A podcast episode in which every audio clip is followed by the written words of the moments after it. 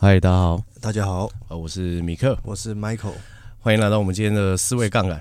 嗯、我我们今天要讲一个，呃，跟自己每个人自己都很有相关的主题，叫反求诸己。反求诸己，没错。解释一下什么是反求诸己。反求诸己就是说，你做一件事情，如果你没有办法达到你想要的结果的话，你应该要先反过来先检讨一下自己。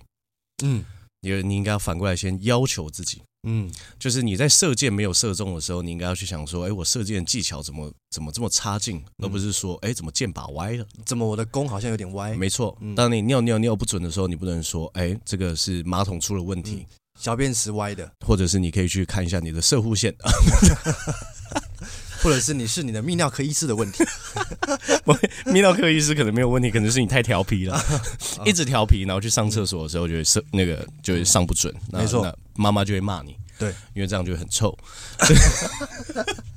很多尿渍，然后那个夏天干掉了，好好味道好重，但不能我们不能再讲下去，不然太臭了。对，反正就是尿歪的话要擦干净的。啊，没错。可是为什么我们会聊这个？是因为是不是有很多人只要每一次。他可能是有一件错误发生的时候，他就优先检讨外在的环境，对，或者是检讨别人。啊，这是惯性检讨外在环境，就是惯性把责任跟错误推到别人身上。对，我遇过最多会发生会做这样子事情的，就是长辈，很喜欢把错都推给长辈。哎，我这样是不是就没有反求诸己呢？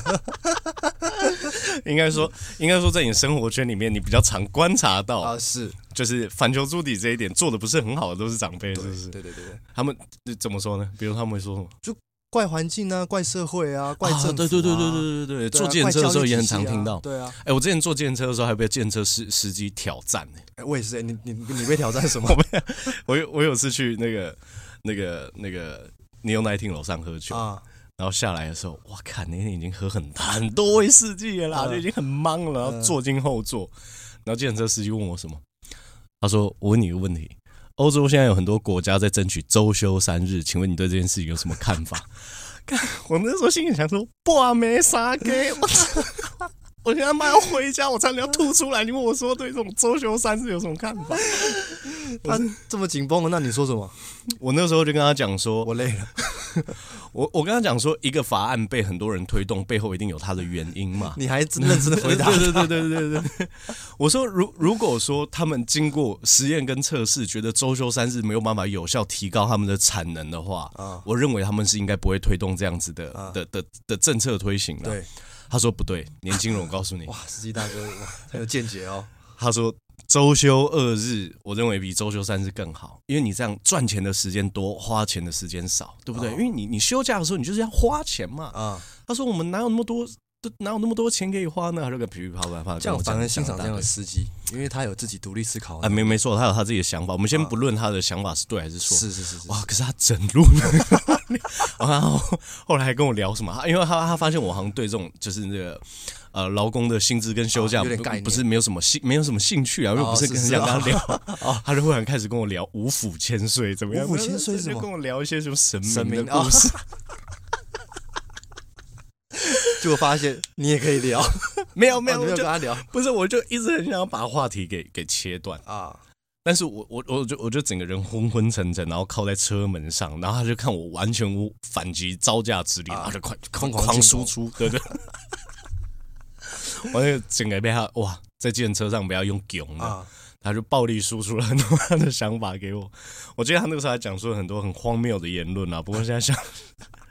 想不起来啊，嗯，太可怕了。这跟反求诸己什么关系？没有，我只是突然想到这个。人很 可爱。可以，不是，是讲到讲到，因为有有一些人，比如说呃，建设司机，啊，他可能就会说啊，抱怨现在大环境不好啊，然后抱怨现在的的的的的状况，就是呃，比如说没有人赏识啊，然后有些人会说在工作上面都不得主管的呃呃这种赏识啊等等，巴拉巴拉巴拉之类的，嗯，就他们会优先把。现在过得不如意的原因，说是别人的问题。对，我已经很努力了，嗯，然后我还是没有办法达到我理想中的预期。我遇到司机是也是喝醉了，然后他一直跟我争论说，为什么现在要有 Uber，大家都不坐计程车，然后一直叫我坐计程车。哦，叫我不要做 Uber。我觉得这个就是怎么讲？呃，一一个人的视角到底是用宏观的，还是用自己个人观念去看，其实就会有很大的差别啊。因为其实对于整体消费者来说，你你引进的竞争性越高，其实代表消费者会收获越多嘛。是啊，就是呃一一条街，假设全部都在卖音响。嗯，那你要在这条街里面找到便宜的音响，嗯，一定是比较容易的。对，因为大家的提供的服务或是商品的性质差不多。嗯，那很多人他们就会用更低的价格，或者是他们是直接去整合他们的供应商，哦，有办法把成本再降得更低。竞争越激烈，本来就是那个消费者会得到越多。对啊，对啊，没错嘛。嗯，所以就是以以计程车司机的角度来看，就是引起竞争，他不是消费者，他当然会觉得不开心嘛。是。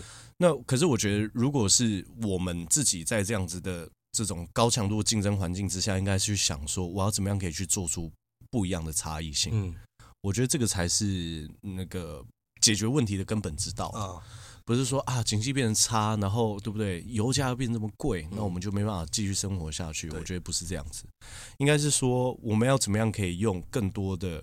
不一样的价值可以去服务好我的客人。那那要怎么去跟那些很喜欢看外在事物的人叫他们反求诸己？我觉得这个要讲到一个很重要的点，叫做那个能力圈跟关注圈嘛。啊、哦，就是一个人身上通常都会有两个圈，一个叫做你的能力圈，一个叫做你的关注圈。通常你的关注圈都会比你能力圈更大啦。啊、哦，因为人的眼睛长在外面往外看嘛，所以你一定会关注的东西很多。比如说，我们会去关心政府的。防疫政策啊，可是我们或许没有能力去改变防疫政策，是对吧？对，所以一个人关注的东西会很多啊，但是你能力所及的范围可能不是那么的大。嗯，那你要怎么样可以达到比较平衡的状态？就是你要去加大你的能力圈，然后尽可能在你能力还没有那么大的时候，缩小一下你的你的关注的范畴。所以关注圈越大，能力圈越小，会活得越痛苦，会活得越来越像公园里面下象棋的阿公。为什么？就是讲都在讲国家大事啊！哦，下来都在下象棋。对对，就是你你你你心怀很大的梦想，想要去改变很多东西，可是你从来都没有起身去做点什么。哦，那个就是关注圈太大，能力圈太小，就是出一张嘴。对，那也只能抱怨嘛，因为其实也没有什么其他事情可以做。嗯，那就是发发牢骚，然后去抱怨一下。那你说这种人真的很想要改变吗？我觉得。倒不倒不进来，他只是过得不开心，他只想抱怨而已。他只是想抱怨而已。就像我，我小时候，我那时候好像六七岁的时候，有认识过一个亲戚。嗯，我每次见到他，他都在跟我家里的长辈聊天，或者是出去玩的时候坐计程车，他都会聊。他每次都会说啊，喜气拜拜了，喜气拜拜。然后我就这样一一年一年一年一年听过去了，然后到我好像二十五、二十六岁的时候，我又突然意识到这件事情，我又我又遇到他。对，然后又又他又在跟。呃，家我的呃家家家人聊天，对，他又突然讲到啊，喜基拜拜，他说他怎么喜基拜拜二十二十年了，还在时机不好，那到底哪一年时机是好的啊？就是一直在怪外在的。哎，说不定你下次可以问他哦，他他走了。哦哦，对，对不起对不起，我不是故意的。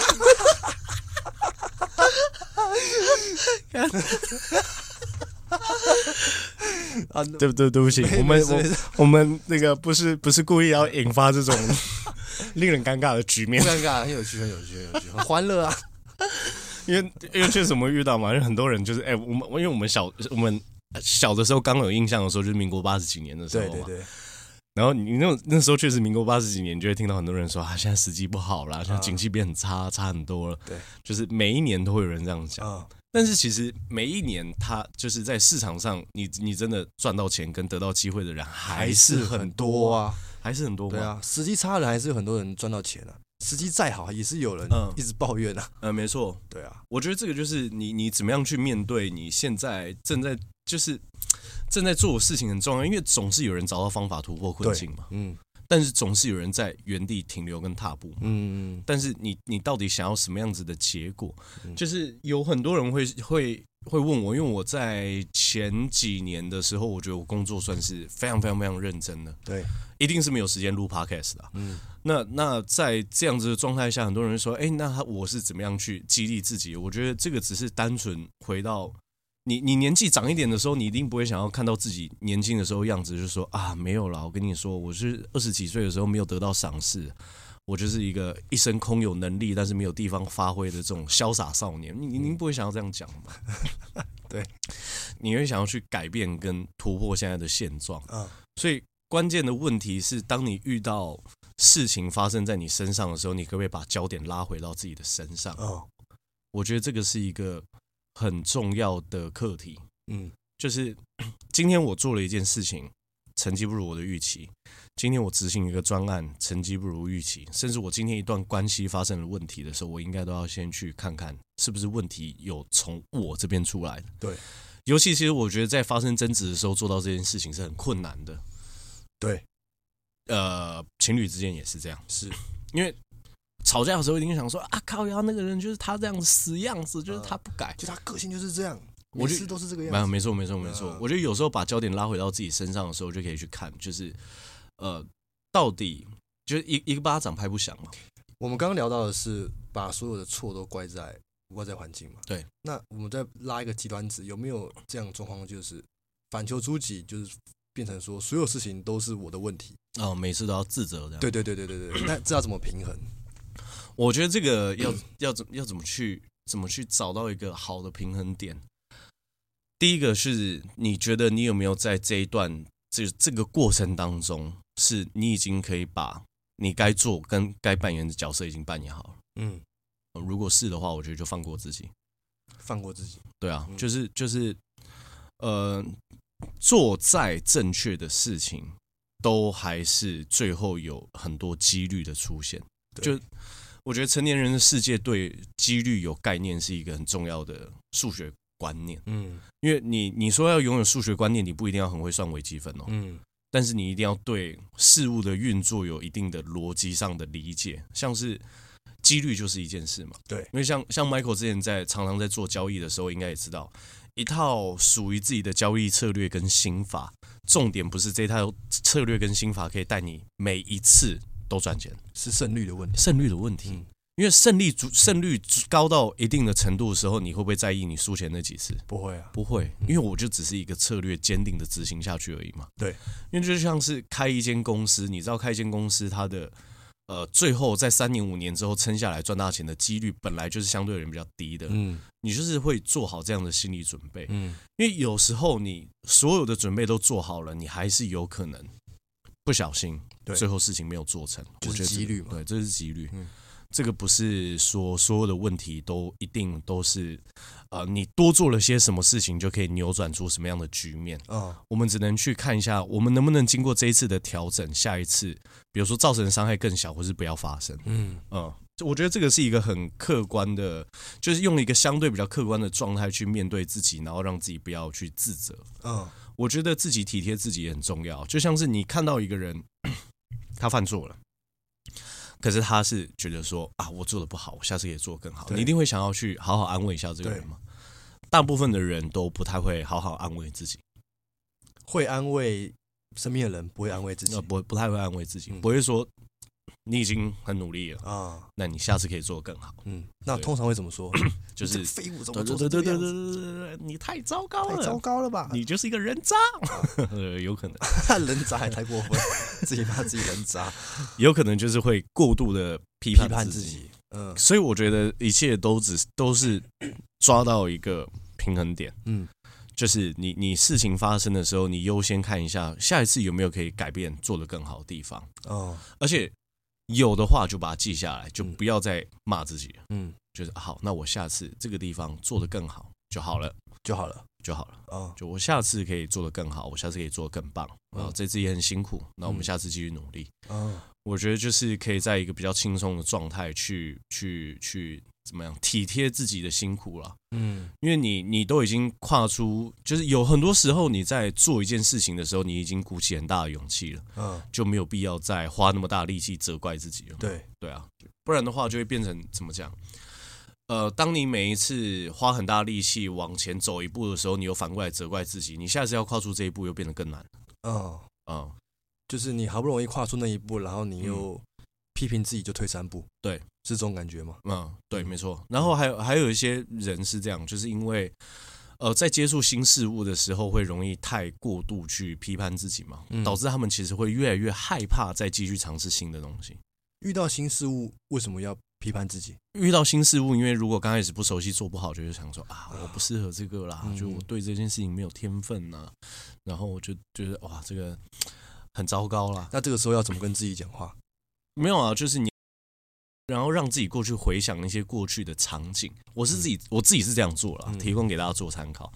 就我每一次跨进一个新领域，当自己做的不是那么好，或者是说看起来不是那么成熟的时候，我都会去让自己回想。嗯，我的每一份工作在刚开始接触差不多三到六个月的时候，我都是一只妈的大菜鸡，嗯，菜味很重，然后一看就知道从拉拉山上下来的，很多。你这样子诋毁拉拉山哦？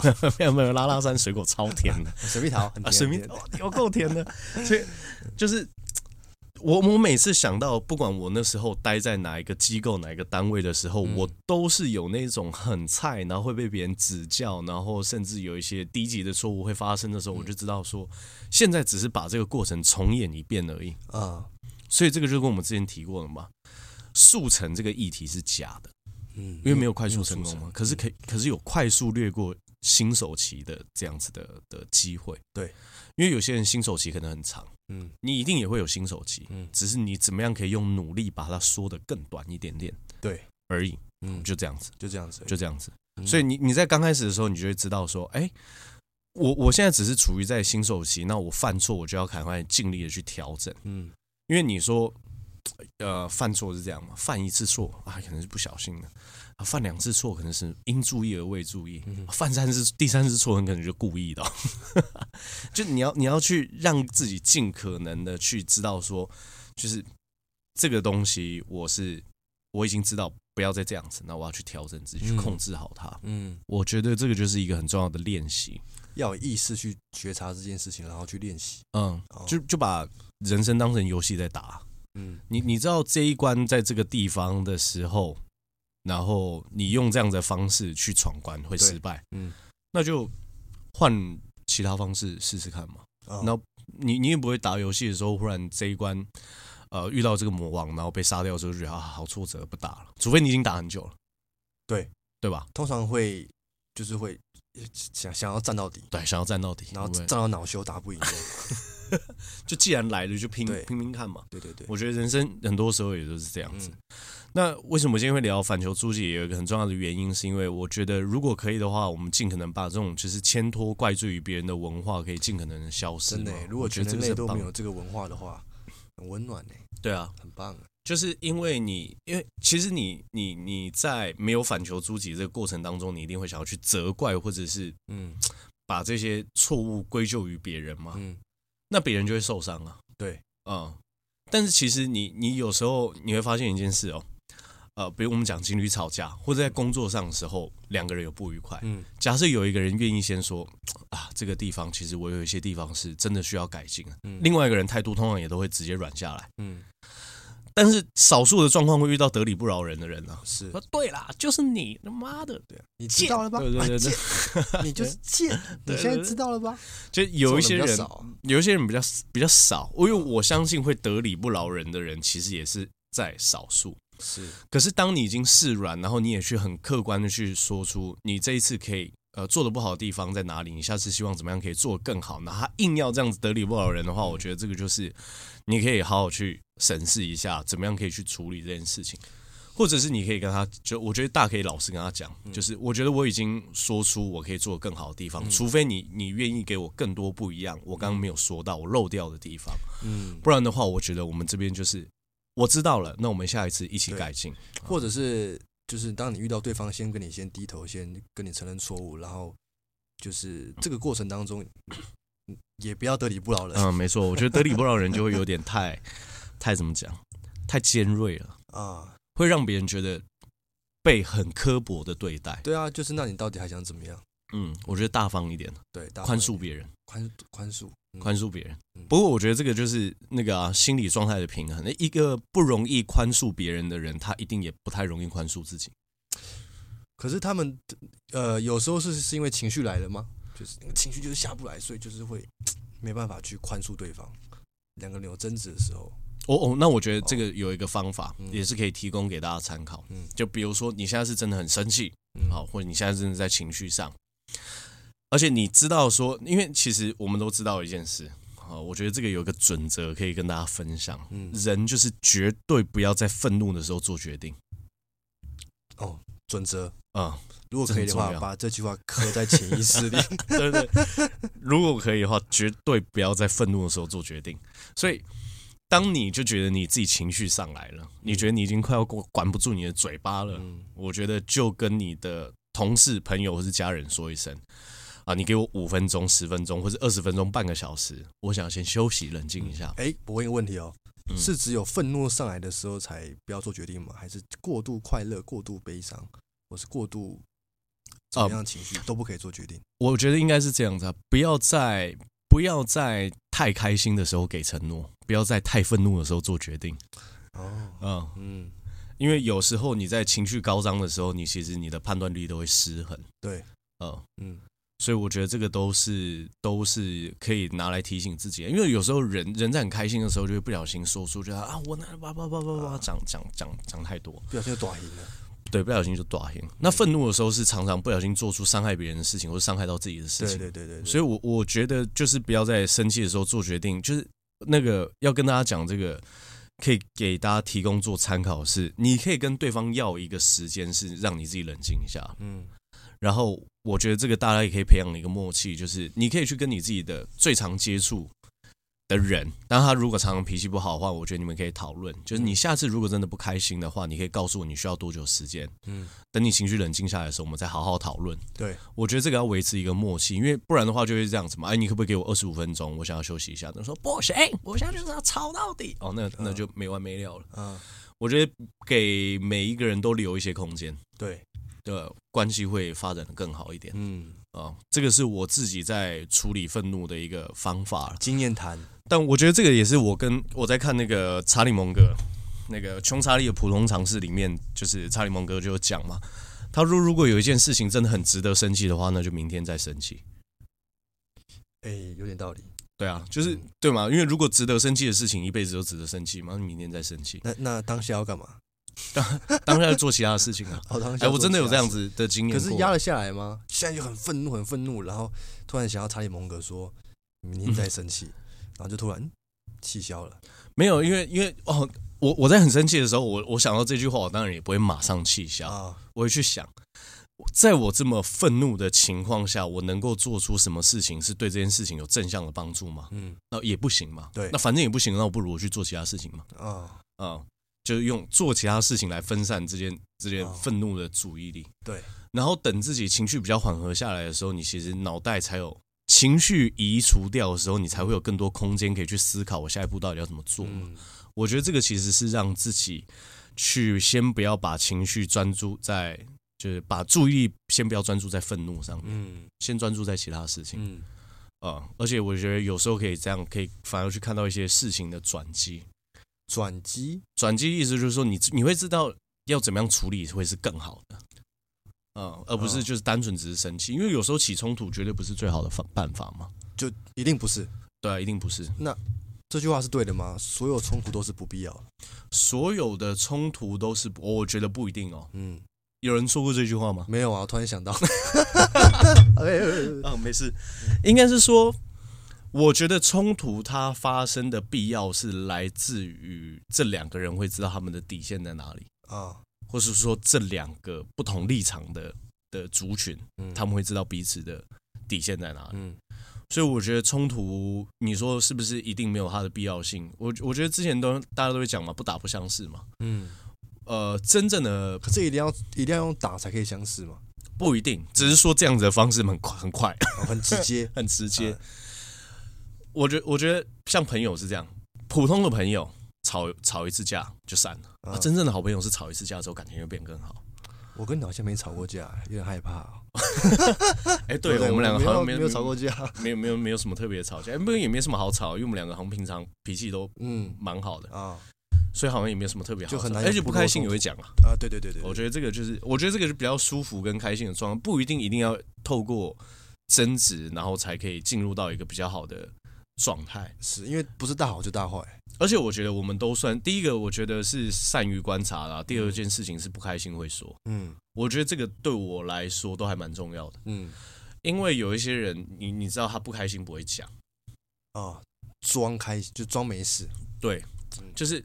当当然了，这样子做的好处是什么？因为刚开始的时候，大家就是如果有其他人在的时候，这样看起来氛围比较好嘛。对。但长期来看，大家都会永远搞不清楚你到底会因为什么事情不开心，而且大家都知道你在憋嘛。啊。你到底在憋什么？对不对？可不可以拿出来讲一下？对不对？因为如果说，呃，我们现在在做的事情是会让你不开心的、不愉快的，但其实这件事情我们也可以避免掉，只是我们这样这样可能是很快乐嘛。嗯。如果说你你觉得我们改变一下，你会觉得更舒服的话，你可以提出来，我们大家可以一起讨论看看。听起来这个反求诸己的运动是很必要的。对啊，就是因为我觉得有时候有有就是你不开心不讲，我觉得就算了。你不开心不讲，还要叫别人猜，哦，这个就过分。我我是自己真心这样认为。客观的观察是不是？女性比较容易发生这种事情，这个应该是说不一定，不一定，应该是说有有时候这样子相处的状态，就是会遇到这样子的问题啊。就是呃，我觉得如果有有什么事情你真的不开心的话，我觉得如果你说出来，世界真的会和平很多。因为因为有没有可能说出来更不开心？说出来为什么会更不开心？就会觉得哇哇，你居然为了这种事情在生气。哦，那那那那好，我觉得这个就是哇，我们今天都在讨论很多做法面的问题。比如说，另外一个人问你说你不开心什么，不然你就直接讲啊。如果说那个人真的讲出来的人，叫他直接讲，那个人就不要生气，对不对？是你要听的，啊，对不对？你叫人家讲，人家讲了就不要生气。我觉得这个就是一个配合嘛。就如果你既然要要求别人说的话，别人说你要生气，那这个很不合理，是对吗？啊。就那你你，我觉得这个就是为什么要请大家一定要等到情绪冷静下来的时候，才能够进行比较有效的沟通啊。因为在情绪上头的时候，一定是哦，原来因为这个生气哦，好白痴哦，这小问题对不对？这也是有可能。嗯，所以如果你要要求对方讲，那别人讲就不要生气。但是如果可以的话，我是尽我是希望就是都能够用比较怎么说？你你如果要跟别人说你不开心的话，最好的表达方式不是用情绪去表达，而是你用。你自己为什么会有这样子的感受？你要去跟别人讲哦。比如说，呃啊，假设假设我哥哥刚刚把冷气遥控器，他开完他的冷气之后，然后把遥控器放在他的房间的桌上，然后口罩下面，我根本就不知道遥控器在哪。那我们要录音嘛，很热，我都不知道找遥控器。那如果我因为这件事情生气的话，怎么办呢？就打电话给他说：“哎，我那个遥控器又乱放，那那不行嘛？因为做这件事情可能也不是很有用，对不对？对，那人家上班，你忽然一通电话打给他，也把别人一上班一天好心情给搞砸了。对，如果你不开心的话，你应该要跟他讲：哎，因为我们夏天大家都要吹冷气，你下次如果冷气有拿走的话，你可以告诉我在哪边，不然的话我真的很不方便。嗯，我还是有跟他说我不开心嘛。对，但我并没有把情绪发泄在他身上。一个是发泄情绪，一个是。”呃，跟他讲你的感受啊，嗯、对，我跟他说我的感受是什么，嗯，但我并没有跟他说我要把这个感受施加在他的身上，我并没有给他这样的感觉。对，我觉得这个这个就是一个好的沟通嘛。比如说，我们讲，假设是情侣之间在相处，哎，你每次要晚回家的时候都都都不跟我讲，对，那那你不能电话一接起来说，哇，你们每次你们跑去哪边野吧？我觉得你可以跟他说，就是。呃，因为我想要联系你的时候，我联系不上，我会担心。那希望你能够理解我这份担心的原因在哪里。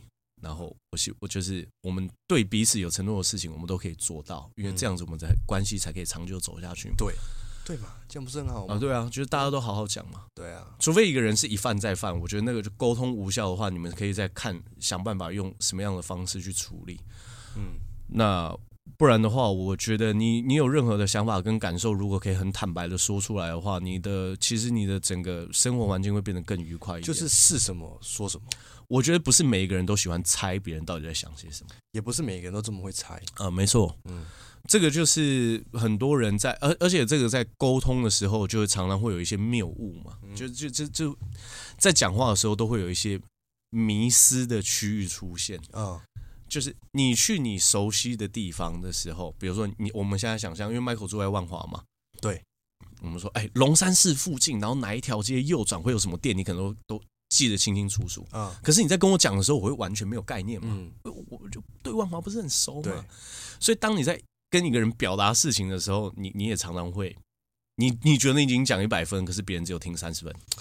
哦，那你要怎么判断他熟不熟？你你不是要判断熟不熟，你要直接就是把它当成一个呃，把它当成一个不了解的人，从、哦、头到尾清楚的说明一次。哦、是是，就你的想法、你的感受到底是什么？清清楚楚的。嗯，所以我觉得要训练表达能力的最终原因，不是因为你可以站在台上做简报啊，你可以拿到多少的资金，然后你可以去卖多少东西。我觉得。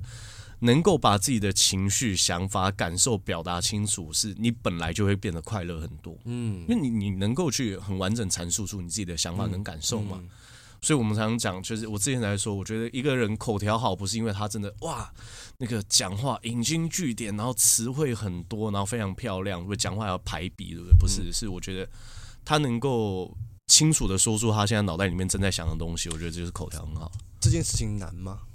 这件事情难，呃，我觉得没有一件事情会是很难的事啊，只是要练习，而且练习一定要用刻意练习，刻意练习，刻意练习，就是你你要怎么样可以把你自己的话讲得更好？我觉得这个东西是要刻意练的，因为你单纯只是一直聊天的话，你其实讲话不会进步很多，所以没办法去形容自己的感受，一定是认识的词汇不够多，对不对？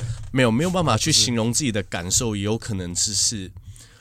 呃，也比较少去听别人是如何形容自己感受的。哦，输入的少的人，他的输出一定也会少。嗯，对吗？对，因为你你你你看过，就是人是没有办法去完成一件自己想象不到或者是不曾看过的东西的，很难呐、啊。凭空创造很难呐、啊，很难，还是有但很难，很难。就你连想象都想象不到的东西，我们不要说看过嘛，因为。人没有看过麦克风，他最后还是把它发明出来，但他是有先想象的吧，嗯，对吧？他没有设计图，还没办法完成这件事情，是是，所以一定要去扩充你自己认知边界，这个是很重要，所以才会每一集都有很多时间是鼓励大家可以去多阅读，嗯，那当然有些人会用那个啊，就是就会怼嘛，说哎，有很多人也是没有念书啊，他们还是人生过得很好。我觉得这个就是为什么说要用呃更高的就更好的。数学概念去理解这个事情，概率，概率，嗯，一切都是概率。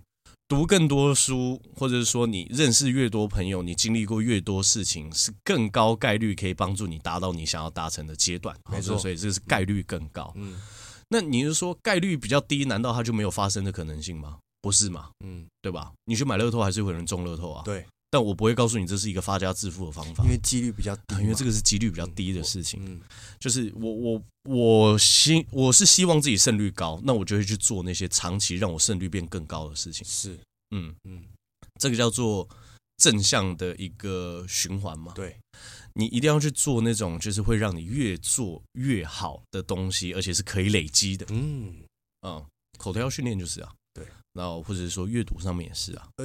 因为不用重来啊，对啊，也不用重来嘛。那储蓄也是嘛，最好你存的钱都要把它假装这个已经不不存在这个世界上，消失了，蒸发了，消失了。那你的小精灵偷走啊？没错没错，你的财富才可以真正有效的累积嘛。你不要啊，存好不容易存了一百万在户头，可是你会觉得说，可是我最近又看到一哇一一一一一台什么房子，或是看到一台什么样的车子，你就想要先去买。我觉得不是不行冲动消费，而是你的财富就很像手风琴一样，容易就是一下子拉开一些，一下就不见了，就被压扁了，对，就消失了，就在淡水消失了，对，淡水消失了，手风琴拉一拉，对不对？钱就全部不见。嗯，所以就是做一些可以让自己累积的一些正向的循环呐。那我觉得练习把自己的情绪跟感受表达清楚，有一个很重要的的原因是。我认为我现在身边绝大部分的人也都有这样子的习惯，对，所以你会觉得说，你每一天活着都是非常开心的事，舒服。舒服，因为你身边的人跟你一样是会讲真话的嘛，嗯，会有不开心不满的地方都会表达出来，我觉得这样相处才是舒服的，对，不用去想说，如果我表达出来的话，到底会不会造成什么样子的影响？我觉得你脑海里面有想法，就要尽可能去实行。不然的话，你永远不可有，你永远会不知道怎么样用真实的自己跟这个世界互动。嗯，所以你有想法的话，尽可能就是去表达；你有你有一些 idea 的话，尽可能就去执行。嗯，因为如果你不执行的话，你永远不知道自己会爬多高嘛。嗯，就会变得比较像什么？比较像国中的时候，会我也有一些同学就说，每个老师都嘛说我很聪明，只是不读书而已，对不对？我读书说不定读一读读到建中，啊，你怎么不读那些考？我不是不读书啊，我一读书我就是要不是要不是我没有这个空，不然我拍 YouTube 我还不不妈的三兆订阅吗？对，很有可能嘛。有些人就这样讲，就不要再用嘴巴说了。如果你脑海有这个想法的话，把它做出来。真的，真的，真的，把它做出来，因为做出来才是真的嘛。嗯，在脑海里面想的是假的啊，做出来才是真的啊。而且我觉得人人人来这来到这个世界上最重要的地方不，不不不只是要做选择啊。你是要来体验你的选择，这才重要。体验，体验是重点。灵魂的选择，没错。我我觉得有很多事情的选择，就选择就是这样子嘛。问题是你要体验啊啊！但问题是你想选择哪一种生活体验啊？是不是？对啊，你你你会发现，其实每个人自己都对自己的的的人设会有一个很明确的设定。嗯，那。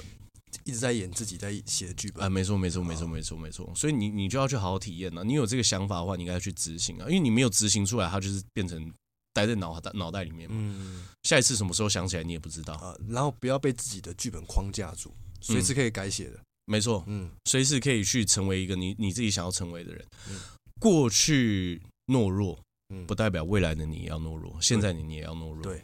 过去你是一个犹豫不决，然后常常飘忽不定的人，不代表说你从此刻开始不能当一个坚定跟坚强的人。对，啊、呃，嗯，我觉得一定要常常让自己去知道说，过去的自己跟现在的自己是可以不一样。嗯嗯，这也是反求诸己的目的嘛。对，嗯，我我觉得这个就是给予自己，只要有想法，勇敢去实践，然后有感受，勇敢说出来，然后敢于去接受。困难之后的失败，跟敢于去调整自己，嗯，然后可以去好好的去安慰自己跟鼓励自己。我觉得这个就是一连串的过程，嗯。所以为什么有些人啊，对不对？一样都是人生，有些人可以过得比较好玩，嗯，因为他知道每一个地方，呃，他处于在这个人生阶段，他可以怎么样可以比较快速调整好自己的心境，嗯。我觉得这个就是重要的重点原因了，嗯。然后最后我们来跟大家讲一下，因为我们的第一季结束应该会是在定在第三十集啊，我们结束之后应该会休息一下，因为我们希望第二季有一些更精彩的企划可以提提供给大家。所以在最近未来这一到两周之内，有可能在不定时的时间让呃会在 IG 上面呃有有机会让大家问答一下，提出大家。Q&A，嗯。那我们会整理一下，如果可以的话，我们在第三十期的时候，我们来做一个那个宇宙 Q&A 大问答，最好是越多越好。